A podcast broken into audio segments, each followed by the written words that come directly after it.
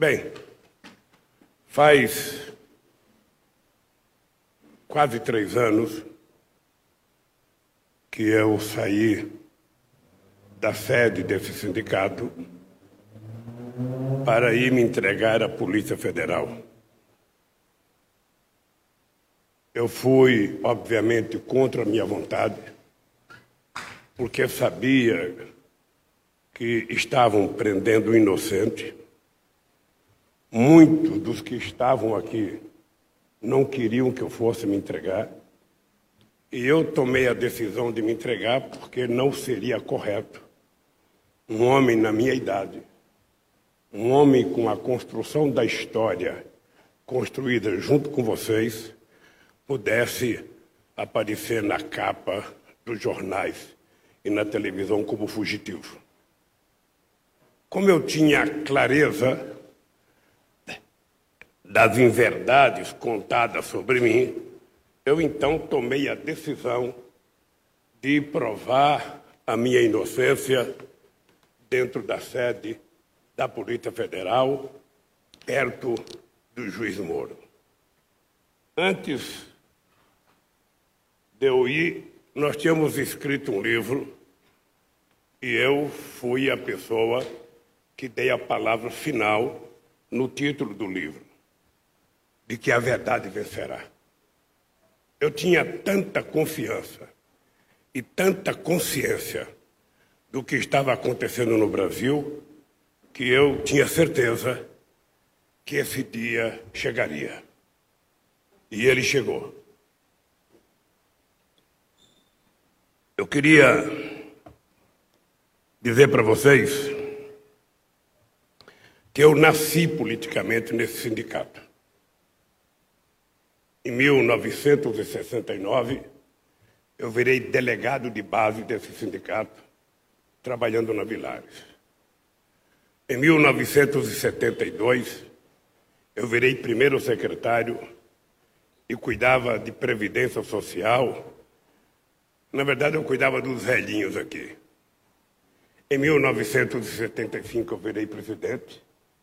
Em 1978, nós fizemos as primeiras greves, desde as greves de Osasco e de Contagem, em 1968. E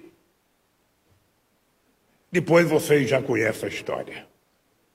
Veio a, a criação de muitos dos movimentos que estão aqui, e eu participei de quase todos eles.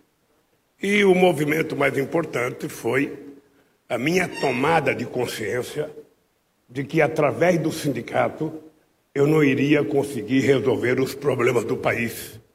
Eu poderia, no máximo, conseguir alguma conquista dentro da fábrica, mas era uma luta muito economicista. É aquela que você ganha hoje e perde amanhã com a inflação. É aquela que você pensa que está ganhando, daqui a pouco a empresa fecha, como fechou a Ford aqui, sem prestar contas a ninguém. E eu então resolvi que era necessário entrar na política e construir uma consciência política no país. Então, eu digo sempre que eu sou, na política, o resultado da consciência política da classe trabalhadora brasileira. Na hora que ela evoluiu, eu evoluí. E eu acho que isso justifica o convite que eu fiz a vocês para estarem aqui. Porque todas as pessoas que foram convidadas para estar aqui foram as pessoas que estavam aqui quando eu saí daqui para ir para a Polícia Federal, e foram as pessoas que acreditavam antes e continuaram acreditando na minha inocência, e por isso eu fiz questão de convidar vocês aqui. Falta, obviamente, um coordenador ou uma coordenadora da vigília de Curitiba, que foi uma das coisas mais extraordinárias que aconteceu na minha vida. Eu, quando resolvi marcar essa entrevista, muita gente ficou preocupada com o meu humor. Como é que o Lula vai estar? Ele vai estar bravo? Ele vai estar xingando alguém? Ele vai falar a palavra de esperança? E às vezes eu me sentia como a história de um escravo que eu li num livro. O escravo foi condenado a tomar 90, 100 chibatadas, depois que o, o cara da chibata deu 98, chegou para ele e falou: Eu vou parar de dar chibatada se você agradecer ao teu dono. Se você agradecer ao teu dono, eu não dou mais as duas que faltam. E o cara falou: Como é que eu vou agradecer? Eu já estou todo arrebentado. Por que, que eu vou parar? Me dê as outras duas. Então, se tem um cidadão que tem razão de estar tá magoado com as chibatadas, sou eu. Não estou. As pessoas pensam que depois de dar chibatada, joga um pouco de sal e pimenta e a pessoa vai se curar ao longo do tempo. Não importa as cicatrizes que fiquem nas pessoas.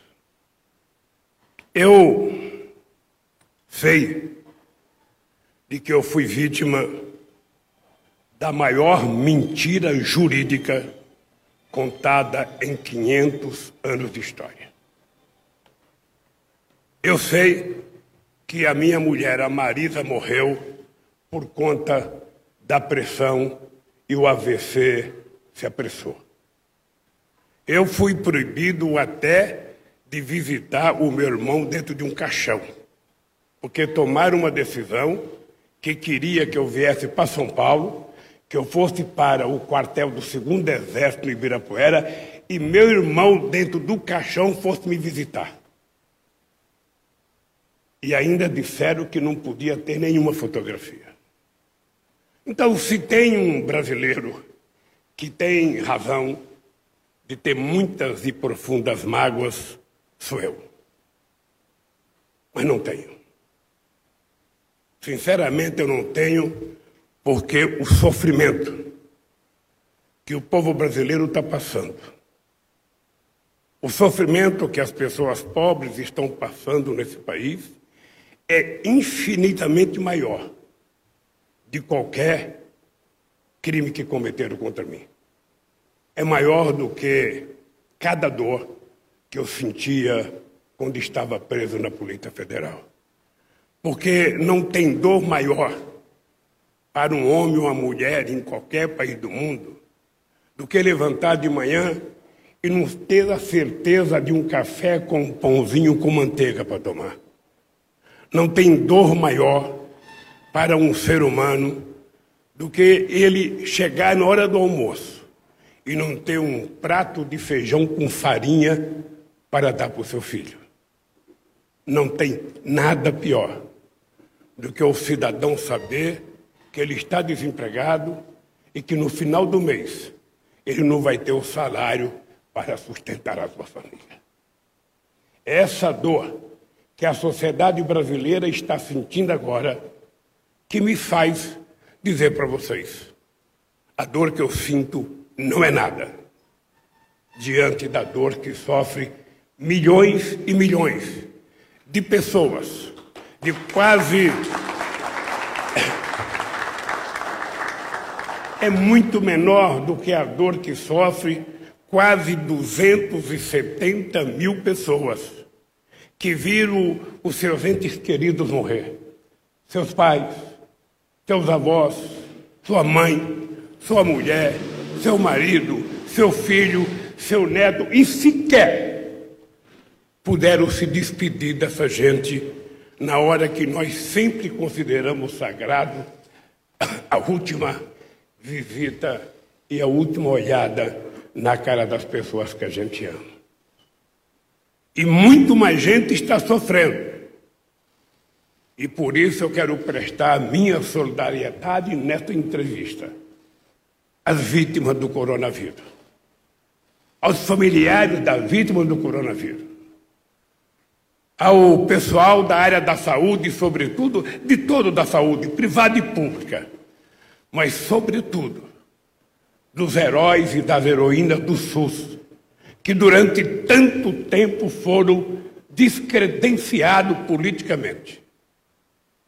Foram descredenciados no exercício da sua profissão. porque só mostravam as coisas ruins que aconteciam no SUS. E quando veio o coronavírus, se não fosse o SUS, a gente teria perdido muito mais gente do que perdeu. Apesar do governo tirar tanto dinheiro do SUS e do governo ser um verdadeiro desgoverno no trato da saúde. Vocês sabem que a questão da vacina não é uma questão se tem dinheiro ou se não tem dinheiro. É uma questão se eu amo a vida ou amo a morte.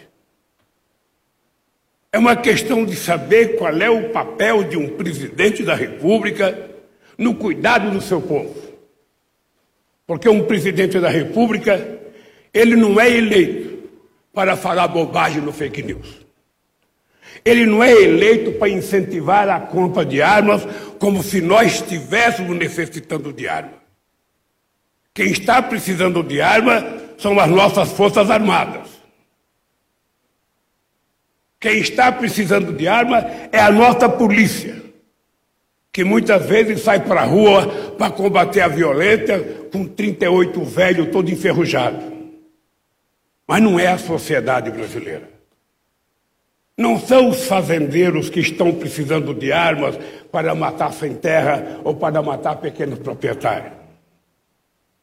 Não são milicianos que estão precisando de armas para fazer o terrorismo na periferia desse país, para matar meninos e meninas, sobretudo meninos e meninas negras, que são a maior vítima das armas e das balas perdidas nesse país. Nós, então, estamos vivendo um momento delicado. E eu vou querer conversar um pouco com, com vocês sobre isso. Mas antes de conversar, eu queria continuar os meus agradecimentos, sabe? Primeiro a você, agradecendo mais uma vez este sindicato ceder esse espaço democrático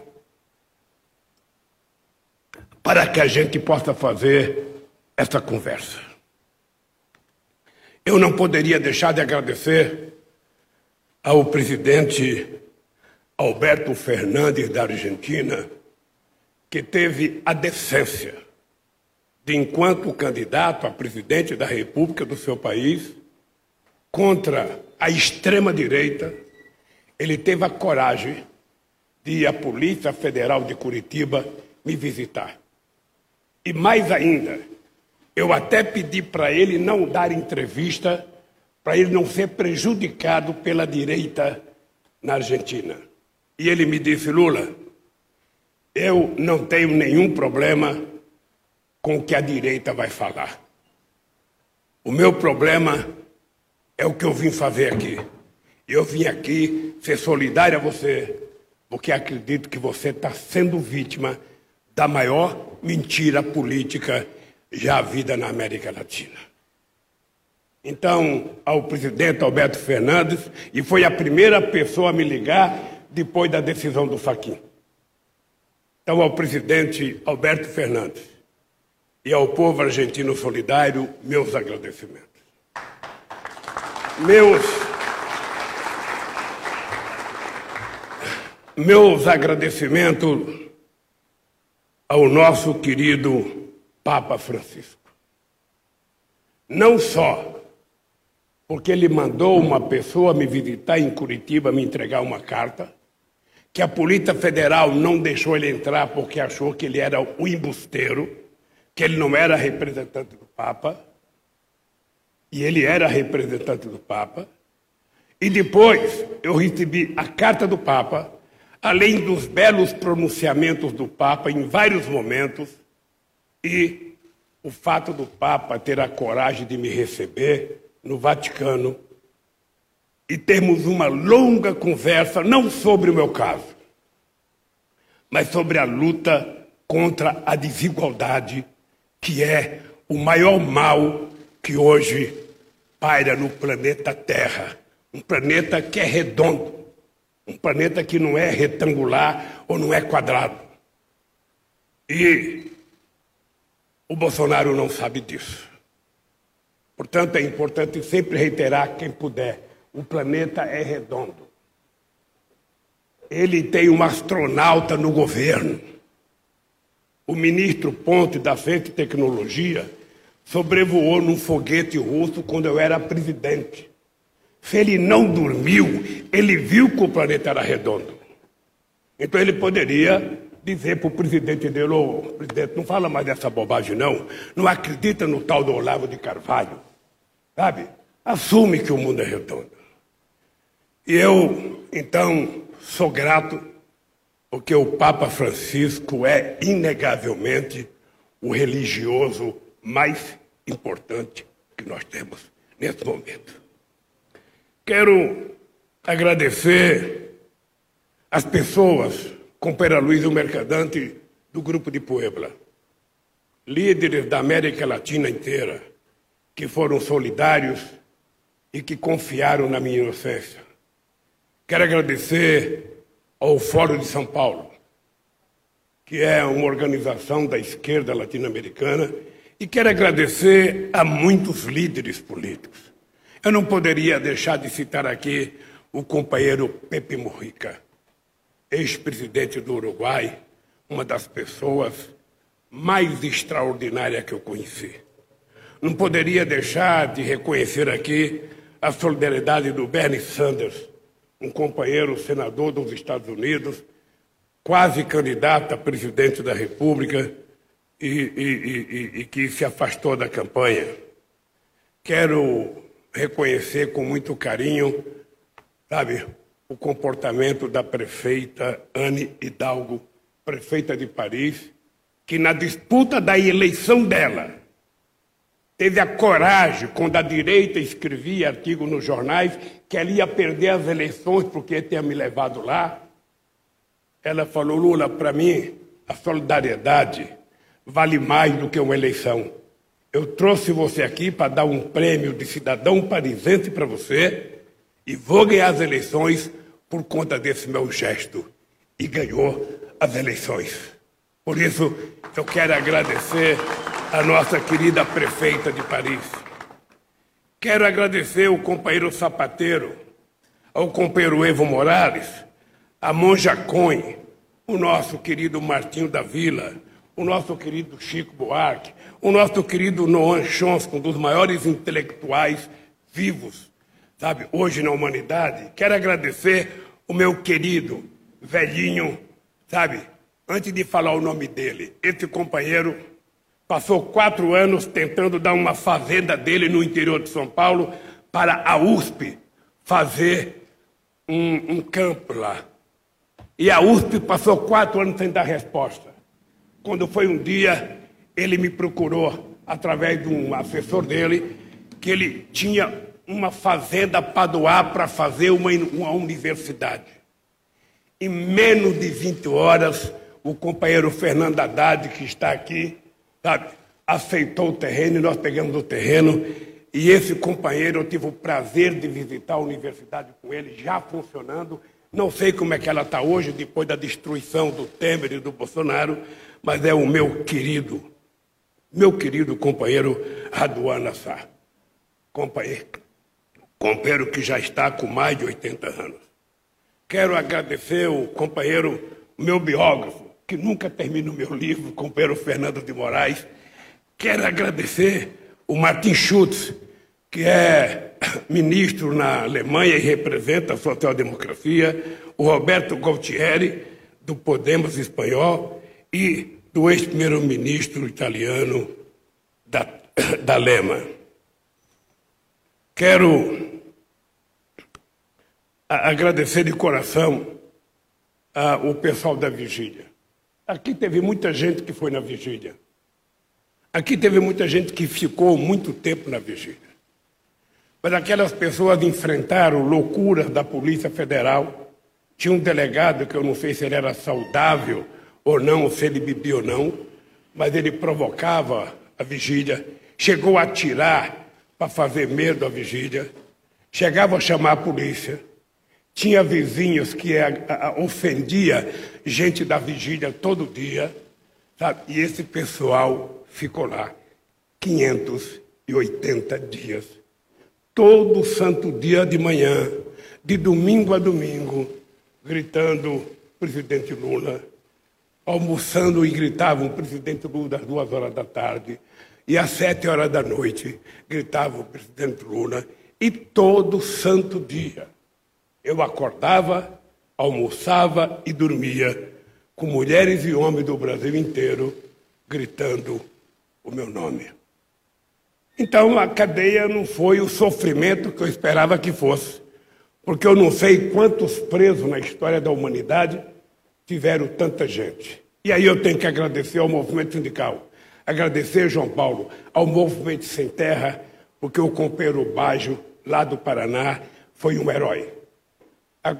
Sabe, agradecer os companheiros do MAB, que trabalharam de forma extraordinária, os companheiros dos partidos de esquerda que estão aqui. Sabe, eu, lamentavelmente, não tenho o nome de todas as pessoas, mas eu tenho que agradecer. Eu quero, antes de agradecer aos meus advogados e aos outros advogados que, não sendo os meus advogados no processo, foram advogados, participaram de solidariedade, fizeram muita coisa nesse país, eu quero agradecer a uma pessoa que eu não conheço, mas é uma pessoa chamada Cláudio Wagner. Esse é o perito. Esse é o perito que está investigando todas as mensagens do hacker para provar a veracidade da denúncia. O que é engraçado é que durante longos cinco anos, amplos setores da imprensa não exigiram nenhuma veracidade do Moro. Não exigiram nenhuma veracidade dos procuradores. Não exigiram nenhuma veracidade da Polícia Federal para divulgar as mentiras que eles contavam a meu respeito. Mas agora nós estamos com um perito fazendo investigação nos documentos, que está na Polícia Federal, portanto não é uma coisa do PT, é da Polícia Federal, autorizado pelo ministro da Suprema Corte, e mesmo esse perito avalizando, vocês acompanham a imprensa, e eu acho muito engraçado porque o Moro fala, não reconheço, sabe, essa veracidade. Os procuradores falam, não reconheço, mesmo tendo uma peritagem e a divulgação sendo autorizada pela Suprema Corte. No meu caso, no meu caso, eles nunca pediram autorização. Era até engraçado, porque muitas vezes eu ia fazer o um inquérito e a maior preocupação do delegado que ia fazer o inquérito não era com a pergunta, era com o vazamento. E o vazamento era selecionado. Tinha jornalista específico na Folha, jornalista específico no Estadão, jornalista específico na época na Veja, na Isto É, jornalista específico em vários canais de televisão. E todo mundo se lembra. Quantas e quantas matérias do principal jornal da televisão aparecia um oleoduto um gasoduto saindo dinheiro para falar 20 ou 30 minutos das denúncias dos procuradores sem nenhuma prova. Mas eles colocavam. Contra o Lula não precisava provar que o documento tinha seriedade. Era preciso destruir.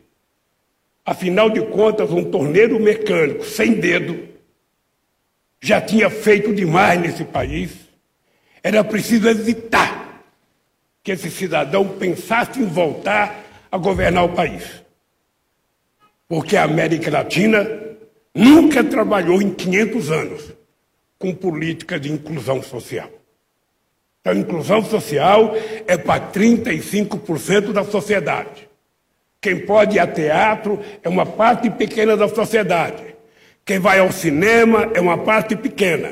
Quem vai a restaurante é uma parte pequena.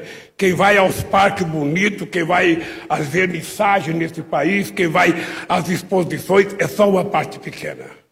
a maioria, fique no seu lugar. Afinal de contas, o papel do trabalhador é trabalhar. E o papel do pobre é esperar as políticas de ajuda do governo quando ela vem. E por conta disso, eu digo para vocês, ontem, antes de ontem foi um dia gratificante. Eu sou agradecido ao ministro, sabe, Faquim, porque ele cumpriu uma coisa que a gente reivindicava desde 2016. A decisão que ele tomou, tardiamente, cinco anos depois, ela foi colocada por nós desde 2016. A gente cansou de dizer a inclusão do Lula e a inclusão da Petrobras na vida do Lula como criminoso era a razão pela qual a quadrilha de procuradores da Lava Jato, não o Ministério Público, a quadrilha de procuradores da Força Tarefa e o Moro entendiam que a única forma de me pegar era me levar para a Lava Jato.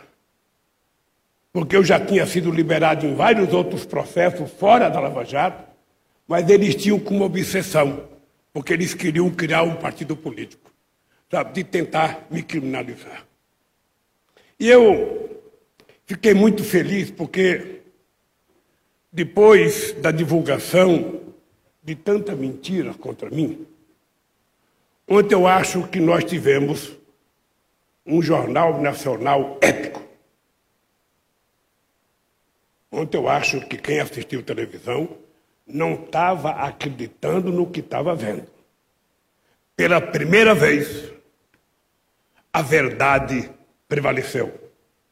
Dita não por alguém do PT, dita pelo presidente da segunda turma do STF, no discurso do Gilmar Mendes, dito pelo Ricardo Lewandowski e dito até pela Carmen Lúcia, que nunca tinha visto nada igual àquilo. E eu, como acho que tenho um pouco de experiência, fiquei feliz com a verdade. Porque é para isso que servem os meios de comunicação. Jornalista não existe para sair para a rua para cumprir a ordem do editor. Vocês não sabem, mas aqui nessa sala não tem ninguém que tenha lidado com a imprensa 10% do que eu lidei. Desde 1975 eu lido com a imprensa. E com muita imprensa. Eu sempre disse que o papel da imprensa, quando o jornalista sai para a rua, ele sai com o compromisso de dizer a verdade a verdade nua e crua. Não tem importância que ela seja contra o PT, contra o PCdoB, contra o PSOL, contra o PMDB, contra qualquer. A verdade nua e crua. É para isso que nós precisamos de imprensa livre. Não é uma imprensa que divulga aquilo que politicamente ou que ideologicamente ela quer. A ideologia da, da, da, da notícia do jornal ou da televisão ou da revista deve ser colocada num cantinho no editorial como pensamento da revista. Mas vocês, jornalistas, precisam ser livres. E o compromisso de vocês é escreverem o que vocês viram. É escreverem o que as pessoas falaram para vocês. E não escrever o que o editor quer que vocês escrevam.